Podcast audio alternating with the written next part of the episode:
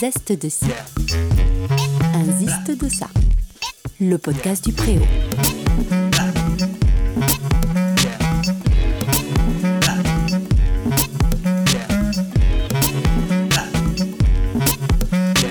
Arcose.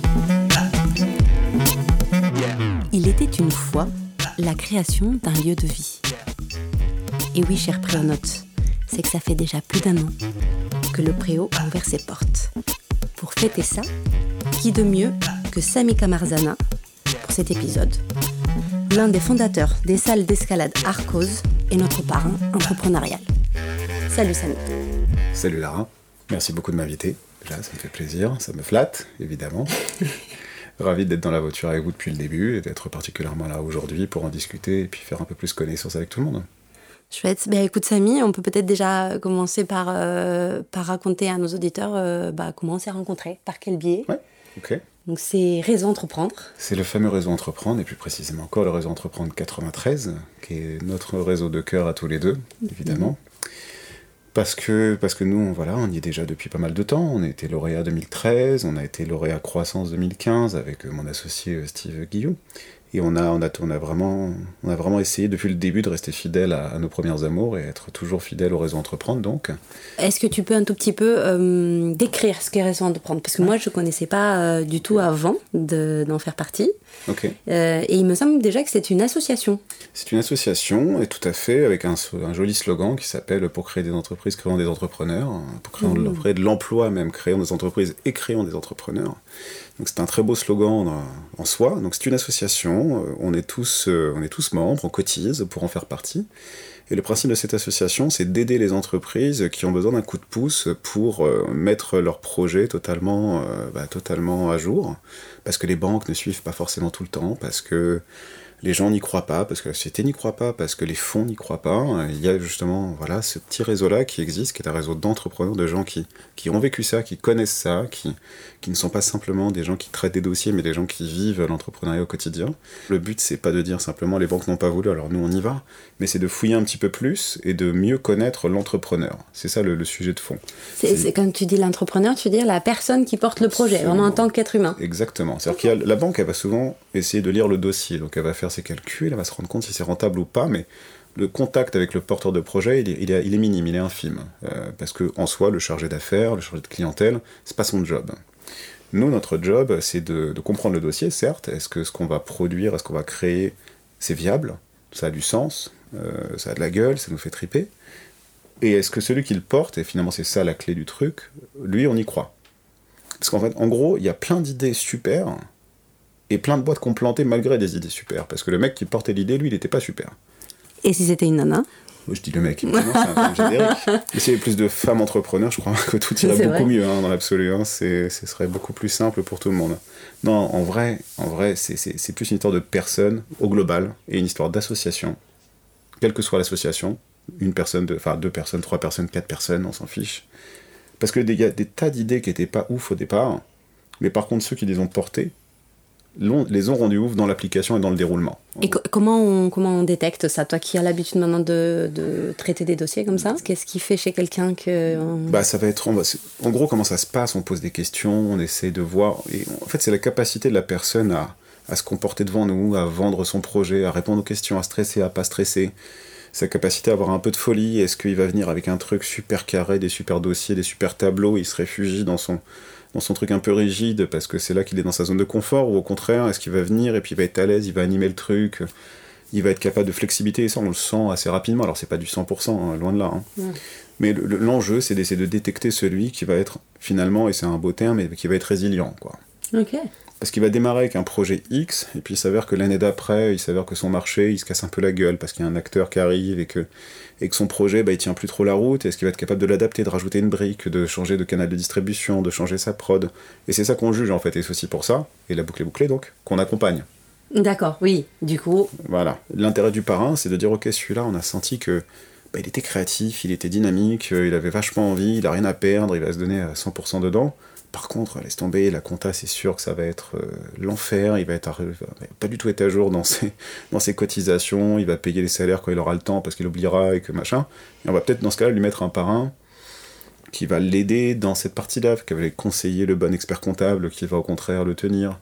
Tu vois ce que je veux dire? C'est d'essayer de comprendre quelles vont être un peu les, euh, les lacunes du mec ou de la nana, donc, et de lui mettre le bon parrain, la bonne marraine en face. Bah oui, oui, effectivement. Euh, donc j'entends qu'il faut surtout être créateur et d'idées, quoi, et être capable d'être dans le rebondissement et dans le. Tout à fait. Mais aussi d'être capable d'assumer quelles sont ses lacunes pour mieux se faire accompagner quelque exactement, part. Exactement, exactement. Il faut être entier, quoi. Il faut être modeste surtout. ça c'est bien, c'est cool. Bon, alors du coup, c'est cool. Le réseau entreprendre effectivement a beaucoup euh, aidé le, le préop puis toi aussi, puisque tu nous as beaucoup accompagnés euh, dans notre mm. création, et puis même euh, au vu du fait qu'au bout d'un petit mois, hein, pour nous, c'est les choses ont changé très vite. C'est ça, c'est ça, c'est ça. Mais du coup, c'est pour ça que je vous prenais comme exemple tout à l'heure, d'ailleurs, hein, puisqu'on parle de ça. Avec le réseau Entreprendre, on avait des, un comité, un comité résilience, vous voyez plein d'entreprises. Et je vous ai pris justement comme exemple, parce que, parce que pour essayer de reboucler justement avec ce terme de résilience, en disant que votre histoire depuis le début, c'est que de la résilience. c'est la première année avec les tonnes de problèmes sur votre local, l'inondation, le droit au bail, la licence pas autorisée, puis est-ce qu'on passe par là? Donc vous avez passé une année d'enfer à, essayer de pousser votre projet. Euh, tout en bossant à côté pour certains, pour continuer de se faire des droits au chômage, pour euh, gagner un peu de thunes, parce que vous avez tous des situations particulières, euh, père ou mère de famille ou autre. Finalement, ça ouvre, ça marche tout de suite très fort et c'est là qu'on voit que l'idée était bonne dès le départ quoi. Et puis ben boum. Comme tout le monde. Boum, le, boum le covid. Donc voilà et là où d'autres bah, simplement se seraient dit bah, tu sais quoi bah, voilà on ferme le rideau on attend mais chômage partiel pour les salariés puis bah nous on tape un peu dans les aides le PGE la Trésor bah, vous vous êtes réorganisé vous avez mis en place la livraison la vente à emporter en tournant pour économiser les charges ça redémarre, c'est magnifique, 120 couverts, 130 couverts, je sais plus un midi quand vous avez. On a eu un beau score et puis surtout on renouvelle autant dans tous nos sujets, que ce soit effectivement dans la restauration, mais aussi dans toute la partie développement culturel. Absolument. On crée un podcast. J'ai souvenir d'une soirée effectivement avec un groupe de jazz qui était top. Et voilà, vous avez tout de suite redémarré euh, tous les pans, effectivement, le pan culturel, le pan. Euh, le pan gastronomique, euh, les milkshakes, les cocktails, enfin voilà, trouver une. Exactement. Tout ce qu'on peut. Bah, puis bah, reboom le Covid.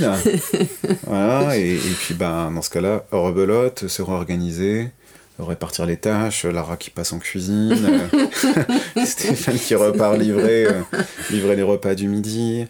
Bon voilà, et, et c'est précisément le terme d'adaptation, de créativité, de résilience qui est vraiment au centre pour nous, en tout cas, pour moi particulièrement, pour le réseau entreprendre en général, au centre de l'activité entrepreneuriale, qui est une espèce de belle synthèse avec la façon dont on doit se comporter dans la vie de tous les jours, c'est-à-dire s'adapter, pas être rigide, pas être, être créatif justement, pas s'arrêter aux idées reçues, aux choses qu'on avait déjà prévues, et puis si ça se passe pas comme ça, on s'acharne, quitte à ce que ça marche pas, bah non, en fait, on s'adapte. On s'assoit sur des choses qu'on avait prévues qui n'arriveront jamais ou qui arriveront plus tard. Et c'est tout ça qu'on essaie de jauger, et c'est tout ça qui, pour moi, fait le succès derrière d'une entreprise, qu'elle soit euh, dans la restauration, dans la vente de vis, dans soit un studio d'enregistrement, n'importe quoi, en fait, il faut s'adapter tout le temps. C'est plus dur, à certains moments, parce que plus on est gros, plus c'est dur de s'adapter. Hein. C'est la métaphore du bateau, quoi. Hein. C'est un zodiaque, c'est facile de tourner à droite. Si t'as un paquebot et si t'es un canal de Suez et que t'es mal engagé, bah c'est relou, quoi, tu vois. Là, bah c'est beaucoup plus dur de tourner. J'imagine. Ben, on va pouvoir en parler parce que là où nous on a un zodiaque, toi t'as un paquebot quand même. Moi j'ai un porte-conteneur, effectivement, pour l'instant, c'est ça. C'est ça. Coup, bah, parle-nous d'Arcos. Bah, Arcos, Arcos c'est aujourd'hui effectivement plusieurs marques. Arcos, donc en l'occurrence Murmure, les salles de cordes à Pantin et Silimolino. Une salle de bloc également, mais qui maintenant s'appelle Arcos Pantin. C'est des salles de bloc aussi à Lyon, qui s'appelle MRock, pour euh, ceux qui connaissent Lyon et qui y sont déjà allés. C'est trois salles de bloc en partenariat avec euh, Climb Up, qui est l'anciennement le mur de Lyon à Lyon, qui est notre associé local.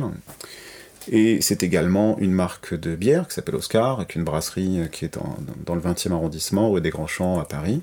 Et on, distribue pour toute l'île de France. donc on, brasse, on crée bien sûr, on distribue dans toute l'île de France. Et également une marque de fringues et d'équipements sportifs qui s'appelle Snap. Donc sinon pour en revenir à Arcos, pourquoi Arcos à la base? Ben Donc effectivement avec mon associé euh, Steve Guillot et mes deux autres associés Elias et Greg, donc 2013, on ouvre notre première salle Arcos à Montreuil. Voilà, c'était c'était pas vraiment un pari parce que ça existait déjà. On n'a pas inventé le.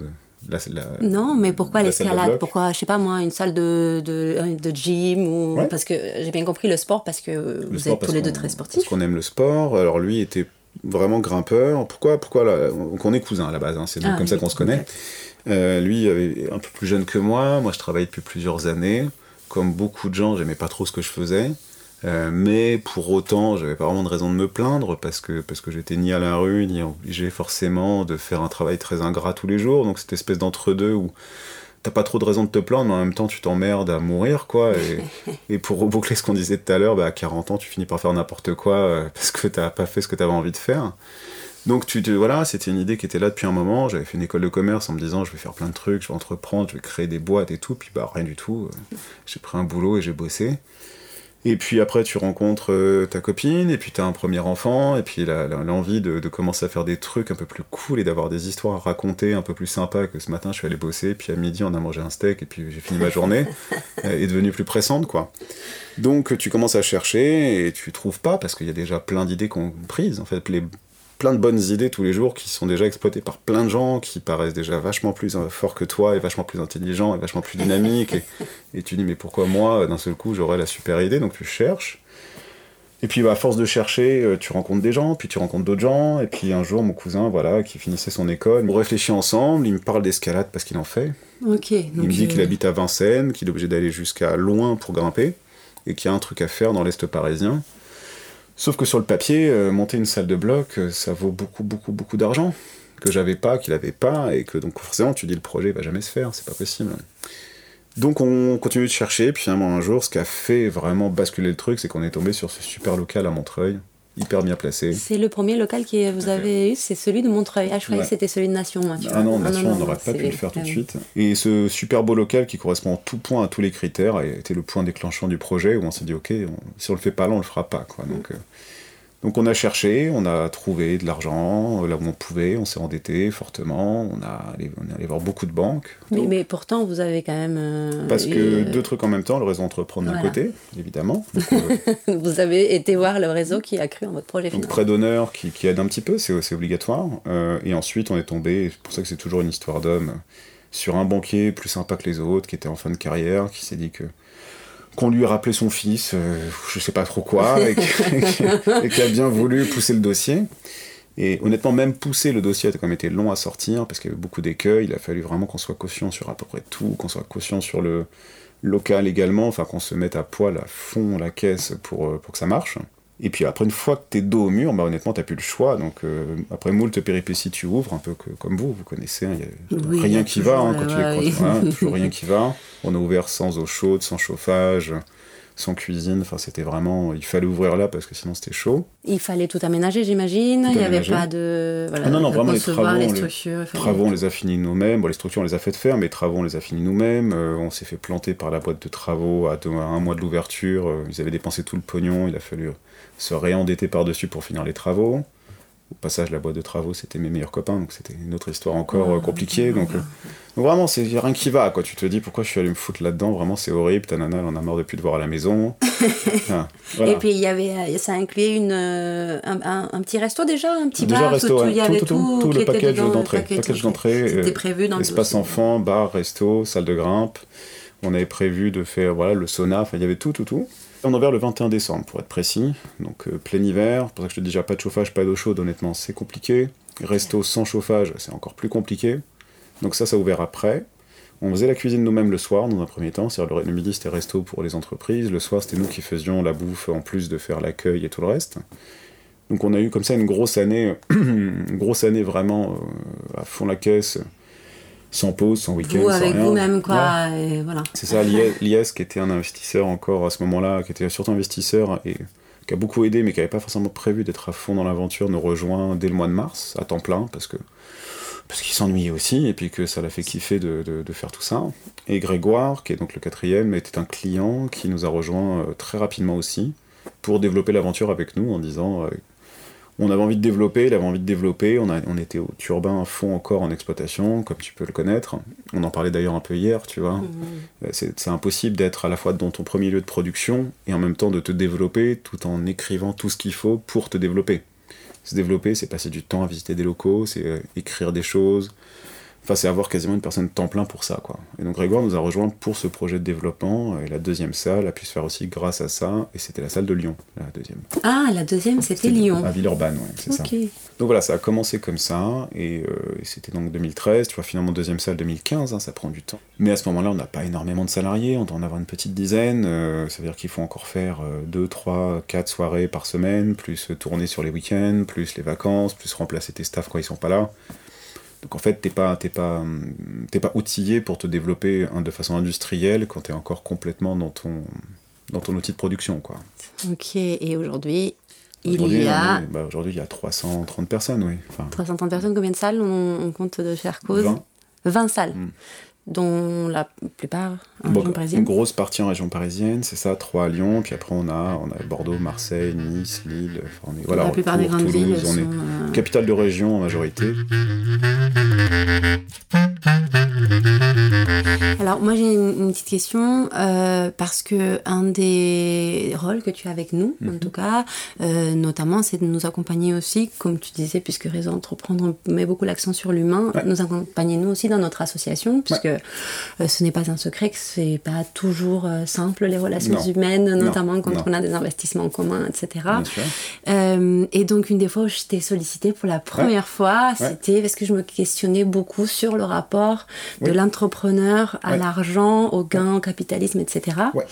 Et je me souviens euh, dans cette discussion d'avoir un tout petit peu été surprise du fait que hum, on avait beaucoup de choses en commun euh, concernant notre rapport au, à l'entrepreneuriat, au mhm. capitalisme. Moi qui suis, euh, comment je pourrais dire ça, euh, en conflit mhm. avec le fait qu'un entrepreneur, euh, un de ses rôles principaux, c'est de créer de l'argent, là mhm. où moi j'ai un rapport à l'argent plutôt négatif hein, de, de par mon histoire. Donc je t'avais tout de suite posé la question comment on peut être à la fois euh, développeur, développeur, avoir beaucoup d'argent et à la fois avoir une vision de la société qui va pas forcément dans ce sens. Euh, et j'aimerais bien que tu nous en parles un tout petit peu, si tu veux bien. en fait, je crois qu'on avait, il y avait deux choses qu'on avait essayé de, de voir ensemble. C'était à la fois le, tu parles de rapport à l'argent, donc du coup, il faut pas c'est quel symbole on y met en fait? Qu'est-ce que quel rapport on a? C'est pas le rapport à l'argent en soi, c'est ce que ça éveille chez nous. C'est-à-dire le, faut vraiment si, si l'argent est une fin, c'est-à-dire si ton seul unique but c'est de créer de l'argent pour créer de l'argent, etc. Très bien, pourquoi pas? Mais c'est, je crois pas que tu crées euh, quelque chose de très pérenne dans le, sur le long terme comme ça. Dans ce cas-là, tu vas plutôt vers de la finance pure et dure. Créer une entreprise, c'est quelque chose de plus complexe. Donc moi, j'ai toujours vu le rapport à l'argent comme étant simplement le rapport à la liberté tout court. C'est-à-dire en disant, finalement, euh, le fait de, faire ce que je fais me permet d'avoir beaucoup plus de latitude dans ma vie de tous les jours, plus de créativité, finalement d'être moins contraint de faire des choses que j'ai pas envie de faire. C'est pas pour acheter beaucoup de choses, parce qu'en plus j'ai pas beaucoup de besoins, donc je dépense très peu mon argent en vérité, je touche jamais à mon compte en banque quasiment. Par contre, ça m'intéresse d'avoir beaucoup de possibilités de créer beaucoup de choses. Tu vois ce que je veux dire Je vois ce que tu veux dire, mais c'est marrant parce que tu utilises le terme de liberté. Euh, donc, euh, j'ai souvent eu des discussions mhm. avec, avec mes grands-parents, en l'occurrence, mhm. où, au contraire, le rapport à l'argent était plutôt à, l'opposé de cette idée de liberté. Parce qu'on quand on a de l'argent, on a souvent tendance à l'investir, à se positionner dans, enfin, à créer des dettes et des besoins. Et j'ai souvent cette idée, enfin, alors je ne sais pas dans quelle mesure elle est juste, mais j'ai souvent cette idée qu'en fait, bah, plus on a de l'argent, et ben moins on a de liberté. Dans quelle mesure? Oui, bah, Le fameux, ce qu'on possède nous possède, c'est ça. Hein, c'est plus on, plus on possède, plus on est possédé, du coup, par nos, par nos, voilà, plus on se rend dépendant de beaucoup de choses, évidemment. Avoir plus d'argent, c'est se créer plus de besoins, et d'un seul coup, les, des, problèmes qui n'existaient pas avant deviennent concret dès l'instant où tu as, plus de choses.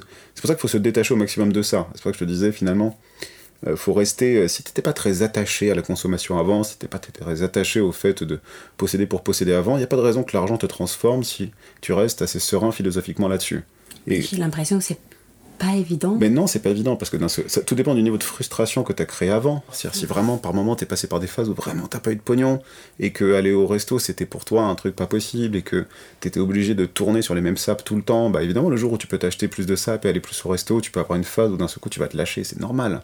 Mais, normalement, ça passe déjà. Hein, T'es pas obligé de rester accroché à ça. Une fois que tu as pris ta petite revanche sur ton moment de disette, effectivement, tu peux repasser à autre chose. Faut rester. C'est pour ça que c'est très important, et c'est pour ça que l'accompagnement philosophique, psychologique, il est trop peu présent dans ces, dans ces moments-là, et c'est pour ça que le réseau entrepreneur est bien pour ça. Quand on commence à gagner de l'argent et à avoir un peu de succès, etc., c'est très important de rester. Euh, de se poser des questions sur tout ça. Et effectivement, d'entrée de jeu, mon rapport à l'argent était très simple, c'est que ça doit me servir à créer des choses. Pour moi, l'entrepreneuriat, c'est créer. C'est pas. Voilà. Dans quel but créer pour créer? Créer parce qu'il y a des valeurs auxquelles tu crois et qui. Parce que tu organises la société dans laquelle tu aurais bien aimé travailler. C'est surtout ça. C'est-à-dire que en faisant ce que j'ai fait, j'ai vraiment essayé d'organiser au maximum la société qui correspondait le mieux à ce que j'ai pas trouvé avant. Donc euh, dans les rapports à la hiérarchie, dans les rapports à. Par exemple, chez, chez moi, on peut très rapidement, très facilement se retrouver à un poste à responsabilité, très vite. Il n'y a pas de schéma particulier où tu dois passer pendant un an, faire tes preuves là-dessus, montrer que si je sens le talent chez quelqu'un et si je sens l'envie, j'ai plutôt tendance à essayer de casser ce plafond de verre du, non, non, non, non, attends, euh, et tout de suite je lui donne sa chance. Tant pis, il se crache, bah c'est pas grave, il l'a voulu, il a essayé, ça n'a pas marché, tant pis pour lui. Mais par contre, je crée pas de frustration chez les gens. Je crois pas que l'expérience apporte tout. Elle apporte du recul, c'est tout. Elle apporte du vécu. Et est-ce que le vécu, vraiment, ça vaut tout? Non. C'est pas vrai. Le vécu, on peut tout à fait l'apprendre chez les autres, discuter avec les autres. Donc je crois au contraire énormément à la motivation. Et je ne regarde pas les CV, je ne regarde pas euh, les expériences passées quasiment. Je me base uniquement sur la personne, ce que je ressens chez elle, et après on y va. Donc ça, ça me permet de créer ça. Une entreprise dans laquelle chacun a sa place, chacun a sa chance. Donc dans tes salles, on peut venir, on peut prendre un forfait euh, pour l'année pour faire de l'escalade, Mmh, on peut se faire accompagner par des moniteurs, Ouais. on peut tout simplement venir tester, faire à la journée, Euh, ça, on séance, paye euh, quand on veut. Ouais. Ensuite, on a quasiment toujours un petit restaurant ou un petit bar, Euh, un restaurant ou un bar pour ouais. pouvoir manger euh, lorsqu'on a fini. Et puis, donc, il y a toujours maintenant un petit coin pour potentiellement aller acheter du matériel Oui. lorsqu'on en a besoin. Vous mettez aussi en location quand on ne veut pas acheter, mais on veut juste faire une petite séance de découvrir. Dans tous les domaines, Ouais. les tarifs sont quand même, euh, je ne dis pas euh, proportionnellement à ce que Mhm. Ouais. ça avant, attention, mais euh, sont élevés, Alors oui, à mon avis. globalement, tout, bien sûr, évidemment, dans l'absolu, tout est, peut être considéré comme étant cher. Maintenant, quand on zoome un tout petit peu, on voit, enfin, j'ai toujours tenu à ce que le prix le plus bas, qui est toujours un prix très bas, quoi qu'il arrive. C'est-à-dire que quand tu viens en tarif réduit, ton entrée, elle est à 8 euros. In fine, 8 euros, ça reste très accessible pour faire une journée entière de sport. Après, quand tu commences à zoomer un petit peu, effectivement, le full package, va monter à 530 euros. Mais pour avoir bien zoomé sur ce qui se pratique aujourd'hui comme tarif sur Paris, finalement aujourd'hui le sport devient de plus en plus cher. Donc finalement on est presque aussi cher qu'un qu'un low cost euh, en fitness. Dans l'absolu, tout peut être vu comme étant cher. Et quand t'as pas de thune, tout est cher dans l'absolu. hein. C'est sûr que... Voilà. Mais aujourd'hui, par rapport à ce qu'on propose, on ne sait pas être moins cher. Parce qu'une salle lambda, c'est 22, 23 personnes pour la faire tourner. C'est un service d'entretien tous les jours, deux fois par jour. C'est de l'entretien toutes les nuits, euh, des murs pour démonter, nettoyer. Enfin, on pourrait baisser les prix, mais il faudrait tirer sur la qualité. Or, on a l'impression de faire l'espèce de, quand même, malgré tout, d'équilibre. On va pas employer ligne de crête parce qu'on ne peut plus supporter cette expression, mais d'équilibre entre euh, préserver un max de qualité et pratiquer un tarif qui permette quand même de proposer tout ça tous les jours, 7 jours sur 7, 365 jours par an. Quoi. Je vois bien, et euh, tu sais bien que je, je, je taquine et je cherche là-dedans, parce que même au niveau de la restauration, on constate que tu tiens énormément à tout l'aspect écologique et éthique, donc euh, sur tes produits, euh, vont être tous euh, sur des rapports de commerce équitable, de lo- le plus local possible, avec une bonne qualité, agriculture biologique, etc. Donc on, sait qu'il y a une, enfin je sais qu'il y a une grosse préoccupation là-dessus. On sait tous qu'aujourd'hui euh, c'est très compliqué de d'avoir des tarifs qui puissent rester accessibles lorsqu'on est dans ce type de, de, de dispositif. Mais justement, c'est ça qui va venir me questionner. C'est pourquoi du coup, enfin pourquoi, Mhm. c'est- une question très globale, mais on se retrouve donc à ce que euh, dans cette construction, Oui. malgré je pense notre avis à tous les deux, Ouais. euh, on construit finalement une, une société dans laquelle ben, les choses ne sont pas vraiment accessibles à tout le monde alors qu'on aimerait bien Bien euh, qu'elles le soient. Et c'est- cette idée-là, moi Mais personnellement, me chagrine extrêmement. Ah mais clairement, mais je comprends. Et vraiment, je suis le premier à, à ne pas forcément aimer quand, quand c'est trop cher. Et dans, au sein de, de mon entreprise, avec mes associés et les autres cadres aujourd'hui qui ont de bonnes responsabilités, qui participent à tout ça, on est, moi, je suis un des, je suis régulièrement en train de me battre pour que les prix n'augmentent pas. Or, c'est vrai qu'à un moment donné, malheureusement, quoi qu'on en dise, il y a un équilibre financier à respecter, et quoi qu'on fasse, et c'est malheureux encore aujourd'hui, hein, c'est pas parce qu'on le veut, c'est juste que c'est le prix des choses. Mais du coup. Et, que, et que quand on veut bien sourcer, quand on veut sourcer localement, ça veut dire que finalement on passe pas par un gros réseau de distribution pour avoir ses produits. Ça veut dire qu'on passe que par des tout petits réseaux de distribution pour avoir euh, les pommes de terre, les courgettes, euh, les fruits, les légumes, la viande. La viande, effectivement, si on la veut pas chère, on passe par un énorme distributeur euh, qui nous amène de la viande on ne sait où, on ne sait où, qu'on achète en gros, qu'on congèle, qu'on ressort un mois après parce qu'on n'en a plus. Et là, on peut pratiquer des choses extrêmement peu chères. Mais dès l'instant où on sort des sentiers battus, des grosses zones de distribution, on passe dans la dynamique des petits producteurs, on passe dans la dynamique des petits éleveurs, etc. Et là, d'un seul coup, soit on, est une énorme centrale d'achat et on les tord en deux, et dans ce cas-là, ils vendent à perte, soit on achète au vrai prix des choses, et qu'à un moment donné, quand ça arrive dans ton assiette, automatiquement, bah, ça vaut un peu plus cher.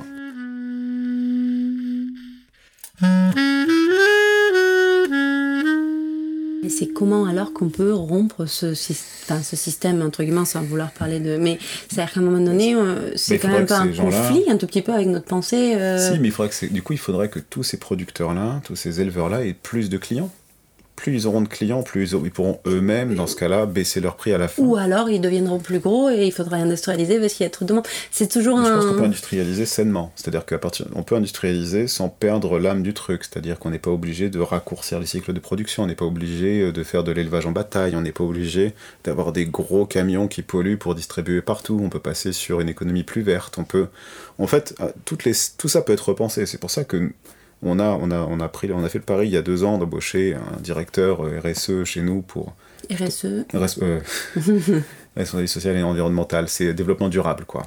Euh, pour justement nous amener vers cette, cette basse consommation en termes de carbone, vers ce, cette, ce, circuit à la fois vertueux et en même temps vert aussi tout court, quoi. C'est comment faire pour polluer le moins possible chez Arcos, comment on fait pour, comment on fait pour aussi respecter chacun de nos fournisseurs et que faire en sorte que tous nos fournisseurs soient également conformes à la charte qu'on a mise en place. Ça passe, et c'est pour ça que je te parle, tu parlais des prix. Ça passe aussi par une boîte de ménage qui vient toutes les nuits nettoyer les salles parce que tout le monde a mis de la magnésie partout et a transpiré et qu'il faut tout nettoyer. ça sent bon. voilà, pour que ça sente plus l'homme le matin dans les vestiaires.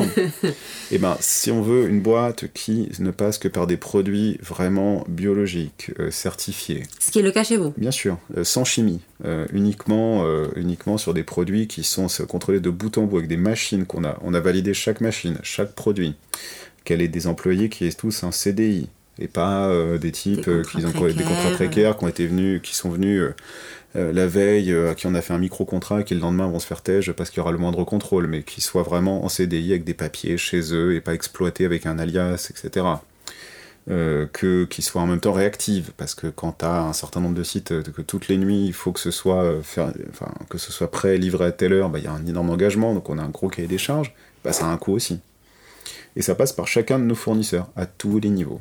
Ça passe par le fait que tu verras jamais vraiment de, bouteilles plastiques chez nous. Donc pas de, pas de flotte en bouteille, ça veut dire automatiquement soit une gourde, soit des bouteilles en verre, mais ça a un prix aussi, mais tu peux les... Voilà, enfin on essaie de passer même par un système de désormais de recyclage par rapport à ça, c'est-à-dire tu gardes ta bouteille, c'est consigné, si tu reviens, enfin on essaie d'être créatif là-dedans, mais quoi qu'on fasse à la fin, c'est compliqué d'avoir des choses vraiment pas chères et en même temps vertueuses dans tous les sens. Quoi. Et donc, ma question revient. Alors, est-ce que d'être entrepreneur, euh, ça veut dire participer à, ce que finalement, dans notre envie de déconstruire un certain nombre de, de, de, ouais, de, de, de modes de, de, façon de faire et de voilà, on, on, ne finit pas par participer dans d'autres espaces à, à l'inverse. Non, parce que finalement, on remet les choses telles qu'elles sont. C'est-à-dire que par exemple, si tu veux manger chez nous, tu peux manger pas cher, à partir du moment où il n'y a pas de viande, par exemple. Oui. Voilà. Oui. C'est tout bête. C'est tout bête en même temps. Euh, tes plats, ton, plat, ta salade, n'importe quoi. D'ailleurs, pas que des salades, parce que souvent on dit VG, c'est des salades. Ben non, voilà. Moi, j'ai mangé chez toi un plat végétarien et j'étais très surprise. Ah Exactement. tu vois, donc un plat cuisiné consistant, pas un truc où t'as la dalle deux heures après, mais un plat cuisiné consistant, créatif, euh, déstructuré. Si t'as pas juste, euh, voilà tu vas le trouver à 11 balles, 12 balles maximum. On parle de Paris, hein, donc pour Paris, euh, c'est voilà. Par contre, si tu veux de la viande là-dedans, tu vas rajouter 3 euros. Et en fait, on en revient au basique qu'on a toujours entendu par nos parents quand ils disaient, bah tu vois, chez nous à l'époque, on mangeait de la viande une fois par semaine, une fois par mois, et c'était cher, etc. À quel moment la viande c'est devenu plus cher? C'est devenu plus cher quand c'est devenu de la merde, globalement. Quand on s'est mis à industrialiser le truc, quand on s'est mis à la faire venir de n'importe où, quand on s'est mis à, à faire en sorte de produire en masse beaucoup pour tout le monde puis tout le les temps. plus chers, euh, les plus chers en tous les sens du terme, puisque c'est aussi en, en qualité, en pollution. Enfin voilà, ça, ça coûte euh, Et dans on, toutes les. et on sait que la viande bovine, c'est ça qui participe le plus, justement, au fait d'émettre du CO2 à grosse échelle. C'est- il me semble que c'est le plus gros. C'est euh, le plus gros, parce que et, et, et pas que le transport, c'est également le fait de, de créer la viande. Oui, Donc ça veut dire d'avoir des espaces qui vont servir au- à brouter au maximum. Donc ça va être des espaces qui ne vont servir qu'à ça et pas à produire autre chose. Donc c'est la transformation des sols, c'est la c'est toute la chaîne en fait qui fait qu'à la fin tu émets énormément de CO2 et c'est ça le plus gros impact et de très très loin, de très très très très loin. Donc on a pris le parti voilà de dire que tout ça si on veut remettre les choses un peu dans leur contexte, ça, ça doit avoir un certain coût de manger de la viande, et donc à t'obliger à réfléchir sur vraiment est-ce que tu en as besoin. Est-ce que c'est un réflexe que tu as de dire il faut que je bouffe de la viande parce qu'il est midi et midi je bouffe de la viande, ou est-ce qu'on peut pas, nous, justement, participer à créer autre chose, à proposer autre chose Et du coup, mais, on- mais c'est- je suis très d'accord Mhm. avec toi, mais ça veut dire que euh, par le biais de l'économique. C'est-à-dire que du coup, c'est, on joue de nouveau de. Ben, On remet les choses à leur vraie valeur, c'est-à-dire que c'est pour ça qu'on propose toujours la viande en supplément. Et pas comme étant simplement la base du truc. C'est-à-dire que la viande, elle n'est pas Ah. Automatique dans le plat. Sauf Ok. évidemment, c'est un burger au bœuf, bah, Oui. c'est logique. Mais sinon, ton plat, il doit pouvoir exister sans viande et en supplément viande. Pour que t'amènes- tu t'amènes à la réflexion de savoir si tu en as besoin ou pas et que bah, par défaut tu goûtes et que tu te dises que c'est pas mal. Et, c'est en ça qu'on pense que, quand je te parlais tout à l'heure de dire, voilà, tu crées l'entreprise dans laquelle tu aimerais bosser, bah, c'est une entreprise qui aussi peut amener ses clients à découvrir d'autres trucs, ses- ses salariés à découvrir d'autres trucs, à penser différemment, à s'interroger. On en a plein qui ne s'étaient jamais posé de questions sur l'écologie avant et qui s'en posent plein maintenant. Des gens qui n'étaient pas sportifs avant et qui sont devenus sportifs maintenant parce qu'ils voient à quel point le sport, bah, c'est pas que un truc relou qu'il faut faire pour perdre du poids, mais qu'on peut s'amuser, que c'est un mode de vie, que c'est un système de valeurs. Donc, euh, il me semble un peu, je crois que tu me l'as déjà formulé comme ça. Donc, tu- ce que tu me dis, c'est que tu crées de la valeur économique pour ensuite la transformer en d'autres valeurs, en fait, Exactement. qui seraient ben, de Exactement. santé, euh, éthique, Exactement. etc. Gro- Grosso modo, c'est soit tu te dis je crée de l'argent, j'ai des actionnaires, je leur verse de la thune, et puis euh, tout l'argent il sort de la boîte et puis il va je ne sais où. Nous, on ne verse rien, euh, tout l'argent reste dans l'entreprise, euh, il est réinvesti à 100%, euh, voire à 200%, parce qu'on se réendette par-dessus, pour améliorer l'outil de production, pour améliorer les conditions de travail, pour, pour Et cela inclut euh, les staffs de, de, de, de- voilà parce que Ouais. c'est pareil il y a tous ces tout cette, ce- toutes ces strates très horizontales Ouais. Sur euh, la valeur du, du travail et des postes qui, qui doit gagner plus que qui euh, quelle est la valeur euh, euh, Ça, c'est complexe. Hein. Nous, en revanche, on pense qu'on a mis en place un système de rémunération qui est peut-être pas le meilleur du monde. hein. Je pense que voilà, on trouvera des choses à redire, mais on, on a mis en place un système qui permet surtout d'être rétribué derrière en fonction de ce que tu. En fait, on a un système de variables qui est très présent. Donc, euh, globalement, la performance est récompensée. mais et tu peux financer ça euh, parce que je veux dire pour pour pouvoir euh, récompenser il Bah, faut quitte à ce que ça coûte plus cher pour nous, en fait, quitte à ce que la masse salariale soit plus élevée qu'elle devrait l'être. Dans... Tu demandes à n'importe quel fonds d'investissement, nos ratios, masse salariale, etc., il te dira, bah, vous avez 4 points de plus, 5 points de plus. si vous enlevez des staffs là, que vous mettez un tourniquet, que vous faites ci, que vous faites ça, vous allez gagner plus d'argent. Bon, sauf que c'est pas ça qu'on a envie de faire. On préfère que ça coûte un peu plus cher, qu'il y ait un peu plus de monde, on pourrait peut-être fonctionner avec euh, quelques personnes en moins, mais ce serait plus dur pour ceux qui, bossent pendant ce temps-là. On pourrait enlever le variable, le décompo- même le diviser par deux. Ça changerait peut-être pas fondamentalement les choses, mais les gens vivraient un peu moins bien j'aurais moins l'impression de pouvoir leur demander régulièrement de, allez, de se donner un peu plus, quoi, tu vois. parce que du coup Mm. pour toi la qualité de vie c'est pas seulement le salaire mais c'est le fait le bien-être au travail pour toi c'est indispensable C'est- euh, au global, et le bien-être, c'est plein de choses. hein. C'est euh, sentir que t'es écouté, sentir que t'es valorisé, euh, sentir que t'as des possibilités d'évolution. Donc en fait, quelque part, tu, tu es accompagné par des, aussi des gens que tu attends, dont tu attends qu'ils soient créateurs sans qu'ils soient entrepreneurs finalement quelque part. euh, Intrapreneur, tu appelles ça. c'est ça. Qu'ils soient entrepreneurs à l'intérieur de l'entreprise. Quel est ton mode de rémunération du coup là-dedans? Moi, je suis mandataire social, donc ça veut dire que mon salaire, il est voté en assemblée générale avec euh, les différents euh, investisseurs. Le mien et celui de mes associés, on a le même, hein. enfin, se vote le même, euh, la même rémunération annuelle. Ok. Et c'est évidemment toujours sur, les, sur le chiffre d'affaires et les résultats de la boîte. hein. Je peux pas. Et honnêtement, on n'a jamais On n'a jamais fait les fous parce que, encore une fois, tout l'argent qui est sorti de l'entreprise, c'est de l'argent perdu. Et donc, du coup, c'est de l'argent en moins euh, qu'on peut pas réinvestir dans la boîte, c'est de l'argent en moins qu'on. Donc, on se paye ce qu'on doit se payer parce qu'on y passe énormément de temps, qu'on a, bien, on a 40 ans, qu'on a des enfants, donc à un moment donné, il y a une réalité financière en face. Donc, euh, tu peux pas jouer le bénévole à vitam et te dire, mais moi, je veux verser un SMIC, je m'en fous, c'est pas possible, tu vois. Par contre, on n'a jamais, euh, par rapport à ce que d'autres pourraient se verser en ayant des boîtes qui font ce qu'on fait comme chiffre d'affaires, on, reste très raisonnable parce que parce qu'il parce y a aussi une réalité à tenir par rapport à nos cadres. Est-ce que c'est philosophique aussi Est-ce que c'est pour des raisons de, de, stabilité de la boîte ou c'est aussi pour les deux. parce qu'on les deux, c'est-à-dire que les deux, faut rester, faut rester à peu près cohérent et puis déjà faut, faut mériter son salaire, donc faut s'investir vraiment dedans, sinon ça ne vaut pas le coup. Et s'investir, c'est pas juste regarder ses mails le matin, c'est faut être euh, plus encore que les autres, quoi. Et euh, regarder ce que gagnent aussi tes cadres dirigeants et être cohérent par rapport à ça, quoi. C'est-à-dire que si eux gagnent 10 et toi tu gagnes 100, bah c'est toi le parasite de la boîte en fait. Quoi.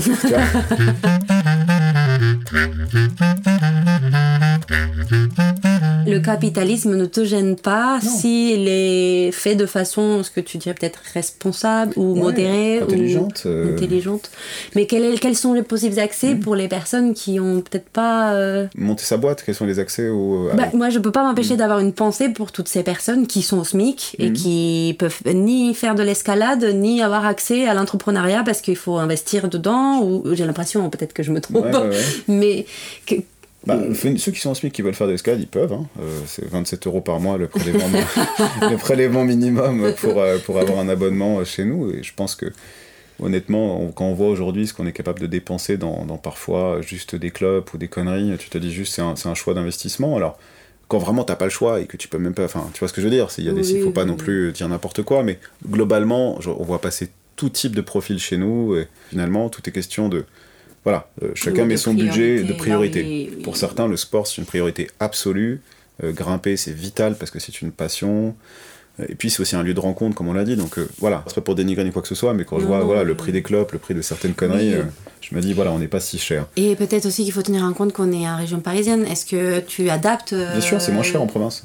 Ça, ça, je crois que le prélèvement, il est à 24 euros, tu vois, en province.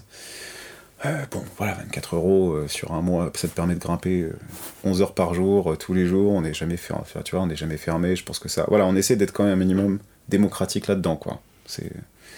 Ensuite, celui qui est au SMIC et qui a envie d'entreprendre, après, ça c'est un autre sujet, quoi. Mais, mais pour revenir à ce que tu disais et boucler la boucle par rapport à ça, le capitalisme, c'est comme toutes les philosophies, c'est comme toutes les théories, c'est jamais ni bien ni pas bien. C'est ce que t'en fais, c'est ce que c'est comment tu le vois, c'est quel est ton but, c'est quelle est ta motivation, c'est quelles sont tes valeurs, tu soulèves, tu fais de l'entrepreneuriat avec une certaine philosophie très précise, mais quelle est la visibilité de ça il y, a deux, il y a deux choses. Il y a, sur notre site, euh, le site euh, groupe, qui s'appelle arcosenco.com, euh, on a, on, a tout un, on a divisé le truc et on a toute une partie sur nos valeurs, nos engagements, etc., où on détaille bien tout ce qu'on veut faire pour la planète, tout ce qu'on essaie de faire. On parlait de RSE tout à l'heure, on le décompose, quoi. C'est-à-dire les emplois qui sont tous des emplois en CDI, chez nous et pas des emplois sous-traités, etc. Les le rapport à nos fournisseurs, le rapport à nos, à nos produits, être sûr que ce qu'on te met dans ton assiette est 100% garanti et c'est l'engagement qu'on prend, etc. La planète, euh, tout ce qu'on veut faire pour, euh, ce qu'on reverse, etc. Donc tout ça, c'est décrit dessus. Mais est-ce que tu te dis pas que. Enfin, moi, du coup, quand je me dis qu'il y a un modèle comme ça, je me dis que j'aurais envie qu'il soit reproduit, entre guillemets, qu'on puisse le, le, ah le dupliquer? Le dupliquer, le ressortir, euh, qu'on puisse s'en inspirer. Donc, t'es notre mm, parrain, mm, donc on en a mm, parlé. Donc, bon, bah, on a essayé de s'en inspirer. On en a un petit peu parlé déjà, Quand on parlait de coca à la carte, etc. N'est-ce pas? Bah, ouais, bah, m'en parle pas. Justement, mais, même euh, quand, on, quand on a créé les cartes, etc., on a parlé de tout ça. De, nous, on avait des, des volontés similaires. Euh... Bah, d'où le, le, réseau, c'est aussi pour ça qu'on essaie de s'y investir en suivant des boîtes sur lesquelles on sent, on sent un peu ça. Après, il faut pas se leurrer, hein, c'est toujours plus facile de faire les choses bien quand on a plus de moyens. Hein. Donc ça, revient toujours. Donc quand on démarre, c'est beaucoup plus facile de passer par Coca parce que tout le monde connaît Coca et ça vaut par Rush, c'est livré euh, par France Boisson tel jour, telle heure. C'est beaucoup plus compliqué de passer par, euh, de prendre du Mecola ou, euh, ou, du, ou n'importe quel fournisseur local qui n'a pas les mêmes capacités de prod, qui va vendre plus cher. Il va vendre son coca 5 balles au lieu de 3 balles. Mais oui, mais du coup, on revient à cette problématique de l'inaccessibilité là. Exactement. C'est pour ça que je Et par contre, quand tu as plus de moyens, bah, bah, tu peux lui acheter de plus gros stocks dans un premier temps. Donc, tu peux peut-être négocier un petit peu plus parce qu'il sait que toi, tu vas être un gros client et que tu vas lui prendre 300 par semaine alors qu'au départ, tu vas lui en prendre que 25. Et c'est pour ça que je dis, plus il y aura de clients, plus ces producteurs-là pourront aussi jouer sur les prix à leur échelle à eux aussi. Donc pour défaire le capitalisme, il faut créer du, capitalisme. Voilà, c'est fantastique. On n'est pas dans le. On parlait du capitalisme, capitalisme vertueux, c'est-à-dire les années 80, 90, c'était le capitalisme, euh, faire de la thune pour faire de la thune et montrer que tu as de la thune, etc. J'ai l'impression, et je le vois aussi sur ma fille et sur d'autres enfants, que désormais, la thune pour la thune, c'est un peu moins une vertu absolue. Non, parce que ça, on n'a pas les mêmes préoccupations. Aujourd'hui, il y a des urgences qui sont pas les mêmes. Et que c'est plus l'alpha et l'oméga du bonheur. Je, pense que vraiment, on a vu la limite du truc, on a vu ce que ça provoquait, on a vu le chômage de masse, on a vu le chômage des seniors, on a vu les maladies euh, qu'on s'est créées parce qu'on a trop stressé, parce qu'on a mal bouffé, parce qu'on a trop fumé, parce qu'on n'a pas assez vécu, parce qu'on n'a pas été assez heureux. Donc on a vu tout ça, et là on est un peu sur l'écume de ça, donc désormais. Donc on, on, voit, on voit ce que ça donne, et on n'a pas envie de ça, de moins en moins. Et nos enfants n'ont pas forcément envie de ça. J'ai l'impression, voilà, tu vois, après je suis pas, je connais pas tous les enfants du monde, donc je peux pas parler pour eux. Par contre, en Europe, en France, à Paris, en tout cas, de ce que je vois autour de moi, bah, de moins en moins ces valeurs-là, je pense, vont être prégnantes dans les années à venir. On va vachement plus miser sur la qualité de vie, sur euh, se demander qu'est-ce qui nous rend heureux, euh, qu'est-ce qu'on a envie de faire, quelles sont nos priorités. Et puis, et puis, et on se rendra compte que c'est clairement pas la façon dont ont vécu les gens depuis 30 ou 40 ans. Voilà, j'ai l'impression, en tout cas. Et, que, et que, que, la culture, et que le bien-être, et que la recherche de valeur, ça, ça va un petit peu prendre le pas sur le fait de faire de la thune à tout prix, tout en gardant en fait que malgré tout, bah, il en faut un tout petit peu quand même pour vivre correctement. Quoi. Donc c'est cet équilibre entre les deux. Ok. Bah écoute Samy, c'est très très clair. En tout cas, ta philosophie euh, est très claire. Ah, et, euh, et c'est cool que bah, tu arrives à la, à la mettre en route euh, dans ton entreprise. Et ben quand elle reprendra, mon entreprise. Oui, quand elle reprendra, mais pour le moment, effectivement, les salles sont fermées. Ouais, c'est ça. Euh, et on espère que, moi, j'espère qu'elle rouvre très très vite euh, pour pouvoir faire du sport. Ma Absolument. Merci Samy d'avoir été avec nous. Euh, bah voilà, très très vite, on se retrouve pour nos petites réunions et puis bah, pour, pour, manger avec vous bientôt. Quoi. Avec grand plaisir quand on pourra de nouveau ouvrir notre restaurant. Exactement. Également. Ciao Lara. Salut. Et voici notre Maxime pour une nouvelle chronique musicale.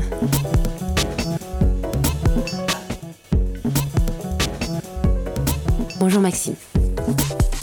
Coucou Lara, et merci Samy. Alors vous nous avez parlé d'entrepreneuriat, mais Arcose, c'est aussi à propos de l'escalade. Et en escalade, on a plein de mots qui définissent autre chose que ce pourquoi on les utilise habituellement. On demande du sec, on demande du mou, on installe une moulinette, on a les bouteilles, on fait du bloc, on a une paire de dégaines, etc., etc. Et quand je pense à ces mots, ou du moins une partie d'entre eux, eh bien, ils me parlent de musique, notamment le bloc et la corde. Parce qu'en musique, euh, on a les blocs cordes. Alors avant d'aller plus loin là-dessus, déjà, qu'est-ce que c'est que corde? C-H-O-R-D Eh bien, en anglais, ça veut dire accord. Lors du dernier podcast, on a parlé d'intervalle. Nous avions dit que c'était la distance entre deux notes. Et ces deux notes pouvaient aussi être jouées en même temps. Eh bien, un accord, ce sont des notes jouées en même temps, mais seulement lorsqu'elles sont au moins au nombre de trois. Donc deux notes, on dit un intervalle, trois et plus, on dit un accord. Maintenant, quelques petits exemples. Une note, un intervalle. Une note, un intervalle. Un accord. Un accord. Un accord. Bon, revenons à nos blocs cordes, aussi appelés cordes mélodie. Mais ça faisait moins escalade, je préférais bloc cordes pour la chronique, euh, c'était mieux. C'est une technique musicale utilisé surtout en jazz depuis les années 50 par des musiciens qui jouent du piano, de la guitare ou du vibraphone. Ou en tout cas un instrument harmonique, parce que les trompettistes en jouant une note à la fois, bah, sur le concept ils ont préféré travailler leurs aigus, c'était plus efficace. Donc cette technique consiste à harmoniser une mélodie avec des accords serrés. C'est-à-dire, on va prendre la mélodie, le chant, on va lui donner le rôle de la note la plus aiguë, puis sous chacune de ces notes, on va ajouter plusieurs autres notes qui vont être jouées en même temps pour créer des accords. En définitive, ce qu'on va entendre, c'est un peu une mélodie d'accords qui va suivre la mélodie de départ, mais l'enrichir. Et je pense que le mieux, pour s'en faire une idée très précise, ou du moins plus précise, c'est d'en écouter un extrait. Et pour ceci, rien de tel que le master chef des block chords, j'ai nommé Milt Buckner, sur Pick Yourself Up sur l'album Play Chords.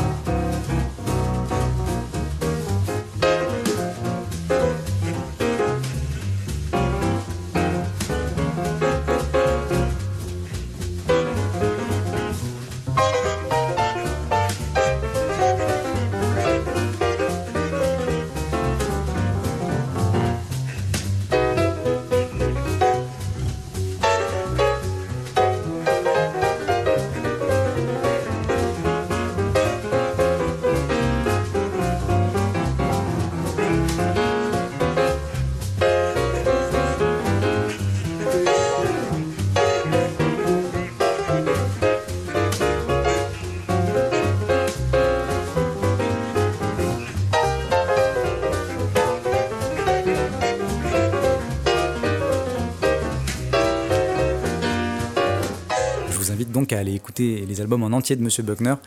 Et vous verrez même que sur certains, il joue intégralement en bloc corde. C'est assez surprenant. Les références seront disponibles sur la page du podcast, bien évidemment.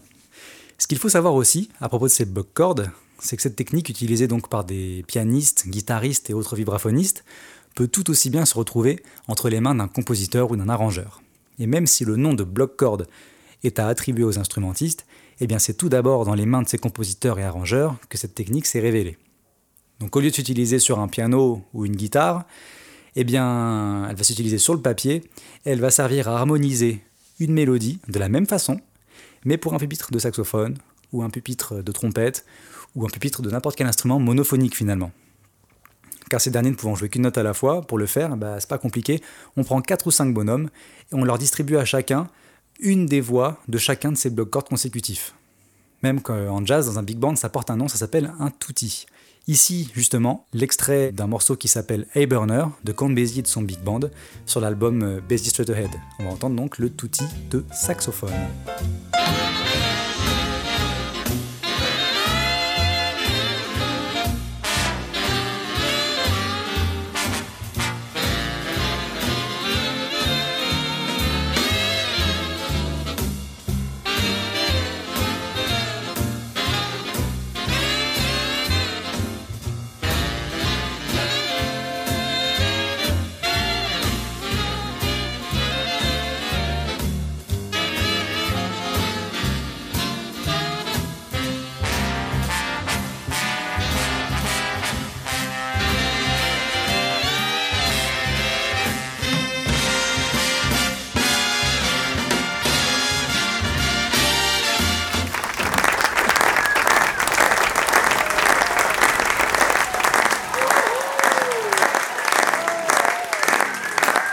Bon, ok, ok, ok, ok. On va faire un dernier petit truc alors. Le rappel. Parce qu'en grimpe, en fait, quand on escalade, on peut descendre en rappel. Moi, j'ai décidé du coup de parler un petit peu du rappel musical.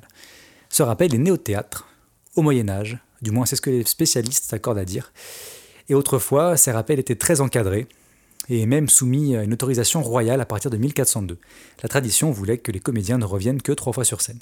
Mais le premier rappel initié par le public a lui eu lieu. C'était en 1743 à la Comédie Française sur une pièce de Voltaire qui s'appelle Mérope. Et dernier petit détail amusant concernant le rappel, le record de rappel est détenu par M. Pavarotti, qui a eu pas moins de 17 rappels sur un seul concert. Voilà, ce sera tout. Moi, donc, je vous propose mon propre rappel euh, à propos des block chords, mais pas uniquement, aussi à propos de l'escalade. En escalade, on escalade des voies dans différents degrés de difficulté. Euh, un des plus connus, c'est le sixième, parce que c'est celui des amateurs, amateurs plus. Et donc moi j'ai pensé aux voix, j'ai pensé à 6, j'ai pensé donc à Six, un fameux groupe américain composé de six chanteurs qui chantent pas exclusivement mais très souvent a cappella. Et de fait, leurs six voix sont arrangées, en partie avec des blocs cordes. Alors euh, pareil, c'est pas exclusif, hein. des fois c'est plus complexe que ça, mais je suis sûr que grâce à cette chronique, vous allez pouvoir les repérer, les écouter et peut-être même les apprécier. Bonne écoute sur euh, So Cool des Take Six sur l'album Take Six. À bientôt.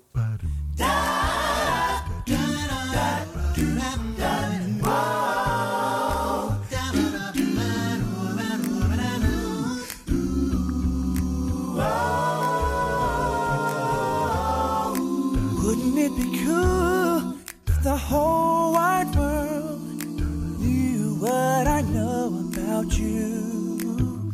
Oh, so wouldn't it be cool if the whole wide world could watch you making dreams come true? If they could just see, the things that I've seen, well, then they could see what love really means. And then they know joy like they've never known. Cause once they know you, they're never alone. So cool, so cool, so cool.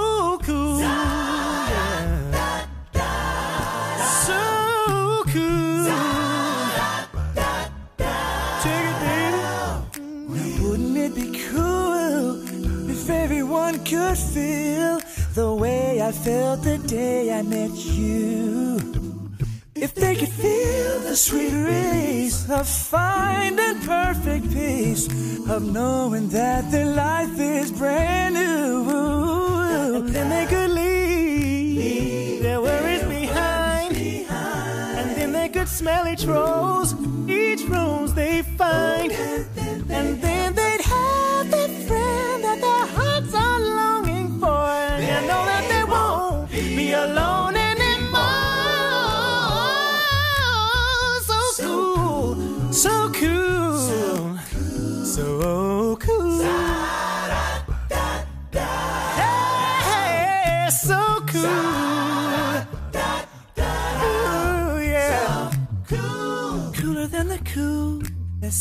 ocean breeze. Cooler than watching Muhammad Ali bring Frazier to his knees. Yeah. Cooler than the coolest, cooler than Miles could ever blow. Cooler than every relative theory that Einstein can ever know. Yeah. Than singing on the corner, watching pennies fall in the hat. Cooler than watching Bird Bebop or watching Ella do a scat. Cooler than being on the cover of a famous magazine. Cooler than wearing fancy shades. In a long stretch limousine. Cooler than being Michael Jordan.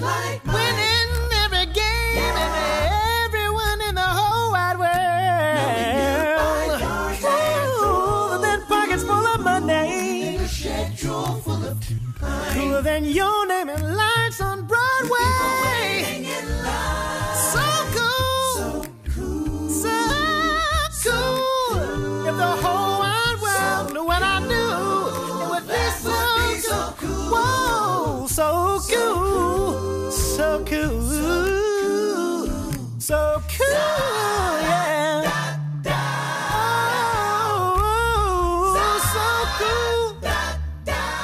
C'est comme ça qu'on arrive à la fin de notre épisode. Vous pouvez le réécouter sur l'appli podcast ou sur le site web du Préau et vous y trouverez également les liens utiles le concernant. Merci beaucoup de nous avoir écoutés. On vous retrouve dans un petit mois. En attendant, restez curieux.